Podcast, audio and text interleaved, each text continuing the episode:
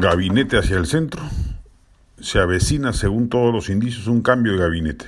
Mirta Vázquez no dio la talla, generó un sinnúmero de problemas con su anuncio del cierre de minas en Ayacucho y no supo navegar en medio del mar de intrigas en que se maneja un gabinete disfuncional, como todos los que pueda dirigir un presidente mediocre como Pedro Castillo. Lo inquietante, sin embargo, es saber si el Ejecutivo va a insistir con su fórmula fallida de una coalición de izquierdas o va a abrir la cancha a opciones más centristas para integrarse al gabinete. Eso parece lo más recomendable, luego de constatar que es gracias a las vacadas centristas, discúlpese el exceso verbal de atribuirle alguna ideología de ese talante a Acción Popular o Alianza para el Progreso, es que sigue sentado en Palacio y no fue vacado. No debería escandalizar inclusive si en esa nueva conformación ministerial le da cabida nuevamente a cuadros serronistas, quienes más allá de, su radicalidad, que se vería compensada por la presencia de ministros centristas, tienen mayor formación política o administrativa que aquellos improvisados que hoy pululan en un gabinete cargado de medianía. Los ministros de Educación, Transportes o Energía y Minas, por citar a los más notorios, no podrían ser ni secretarios generales en otros gobiernos. Aspirar a niveles de excelencia con Castillo es una quimera.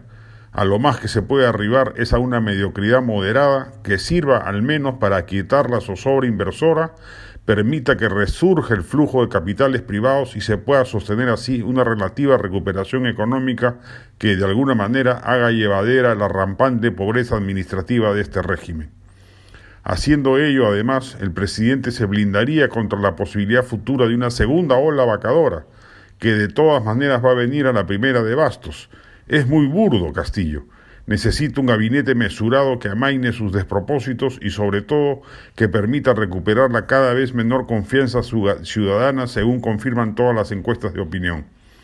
Elevando el perfil profesional de sus ministros, filtrando mejor a los delincuentes que han penetrado el Estado, apartando a su familia de lobistas y convocando cuadros sensatos y alejados de ventiscas radicales, puede hacer un upgrade político relevante. Ojalá la razón lo ilumine.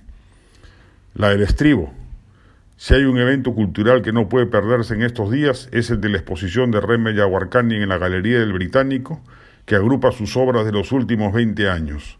Uno de los más connotados artistas contemporáneos y crítico cultural afilado, Yaguarcani bebe de sus raíces huitoto para tejer un imaginario visual impresionante curada por otro artista masónico genial, Cristian Bendayán, va hasta el 18 de diciembre, de martes a jueves de 10 a 11 y media de la mañana y de 1 a 5 y media de la tarde, y viernes y sábados de 1 a 8 y media de la noche.